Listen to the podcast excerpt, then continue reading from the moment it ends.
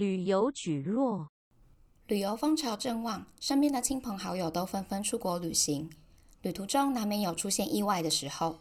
除了旅行社出发前一定会强制帮旅客保的团体保险外，一般建议旅客还是多保旅游平安险、旅游不便险，以确保出门在外的人财安全。简单来说，平安险保的是人，而不便险是针对财物、交通成本等，当受到损失时进行赔偿。建议大家在出游前可以加保旅平险和旅游不便险，才能让旅游的保障更完整，让美好的假期不扫兴、不泡汤。保险现在对于现代人不是就很普遍？自从防疫险开始之后，那些后悔 那个保防疫险的人，现在 应该是保险公司比较后悔吧？他后悔哦，因为他赔、啊、我没有站在那个资方的角度去思考。然后很多信用卡优惠，不是也会说你用他信用卡刷卡就有一些基本的旅平险？对。你们会再另外加买旅平险或是其他的保险吗？我都会保，而且我都会保最高额，是说那个赔偿一千万那种？没错。我觉得你是模范生，我是他的受益人，我感谢他。因为保险这件事情，不就我的理解来说，本来就是怕万一的一件事情，嗯、所以你才做的嘛。那怕万一之后。又要高不高，要低不低的，会不会导致收那个钱的人最后得到的话没有办法，就是有点无济于事。以我的想法来说，我还是会觉得那要么就是高。你有那么多旅游的经验，还有帮客人处理大小事的经验，以你的专业，你会建议大家要怎么样投保？以我跟那个在土耳其的经验来说，我觉得除了一般的旅平险之外，不便险其实也会建议要保，因为我自己就不少次行李没有到时间按照我可以拿到的，就是你到了，但是行李可能还在别的对，但他但他而且他不知道在哪里，有可能会是这样。那有几次，那现在这个情况是渐渐的变少了。嗯，不过我我是觉得以土耳其人那个处事的那种态度啊，或者是方式，嗯、这个可能还是会。蛮常发生的，嗯、但当然你不用把它视为说哦，怎么会是这样？怎么可以？但就是旅游，就是有可能会发生这件事情。我没办法，我没办法很完美的限制嘛。但是如果有不便险的话，你除了真的不便之外，你可能会得到一些心理上的安慰。嗯，就就算他的那个他可能时间或什么，你最终还是会拿到。可是也许真的有东西是耽误的，或是有这个有这个险的时候，你会觉得心比较安。或许旅行险的话，当然去每个地方都都是建议需要的，因为你不会知道你的状况，或是这当然都是为了意外而而备的嘛。嗯，那最近就我们也有碰到一件，就是也是蛮意外、蛮出乎人意料的一种呃受伤的受伤的对受伤的情况，但只是简单的拍照，但是他是从那个。动物身上跌落，OK，但是你不会想象到，呃，没有攻击性啊，树懒，树懒性，所以他会，他最后就是有有稍微伤到那个屁股那里，哦，屁股开花，对，传说中的屁股开花就是你你你永远不会知道什么时候会发生，那最后加加减减，他花的当地的医药费其实是大约七千。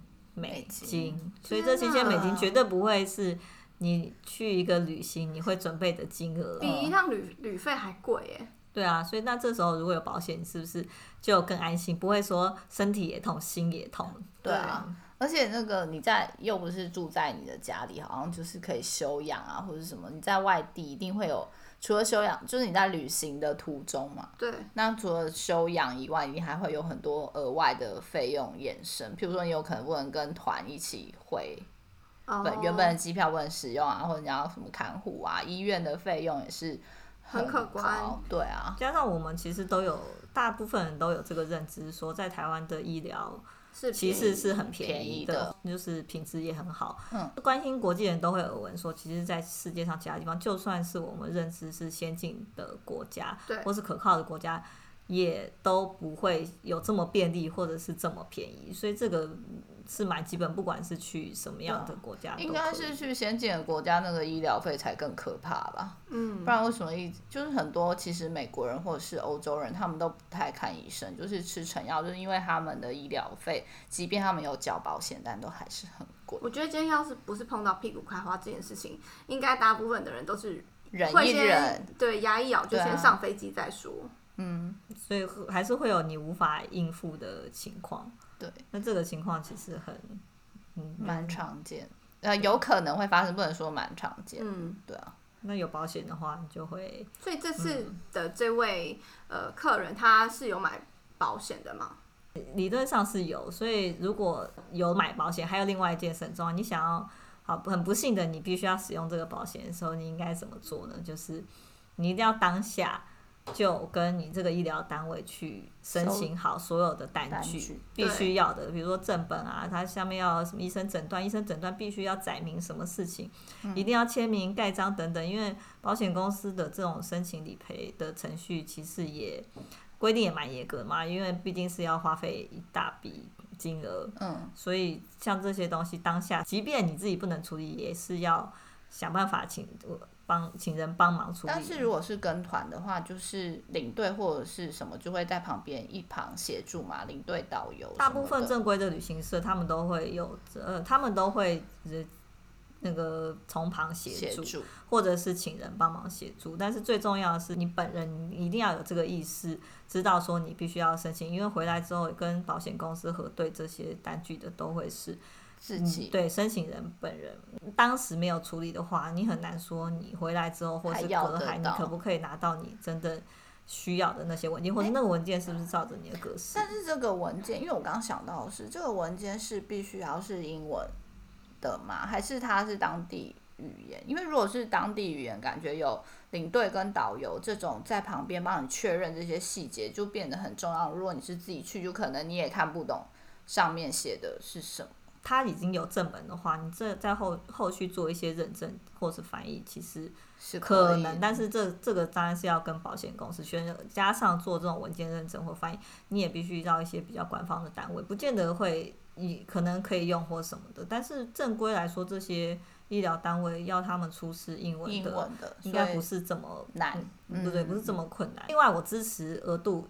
比较远的地方，或是比较特殊的地方，额度要高一点的原因也在于，你如果有额度比较高，你有比较充裕的那个能力的时候呢，你可能会得到更好的医疗服务，嗯、因为不是每个每一个地方的水准可能都会如对像台湾这样比较平均啊，不会有明显的参差不齐。嗯那像土耳其就会有公立医院跟私立医院的差别。那私立医院的设备啊，或者是它可以挪出来的人力，或是照顾你的人，或甚至会不会讲英文的人，这些可能条件都会更好。所以，对啊，所以如果你想得到更好的照顾，那当然，如果你有一定的预算，会是最理想的。我以前就是比较只有在意旅平险、旅游不便险，其实欧洲我觉得也很需要，因为欧洲飞机很长，大地雷。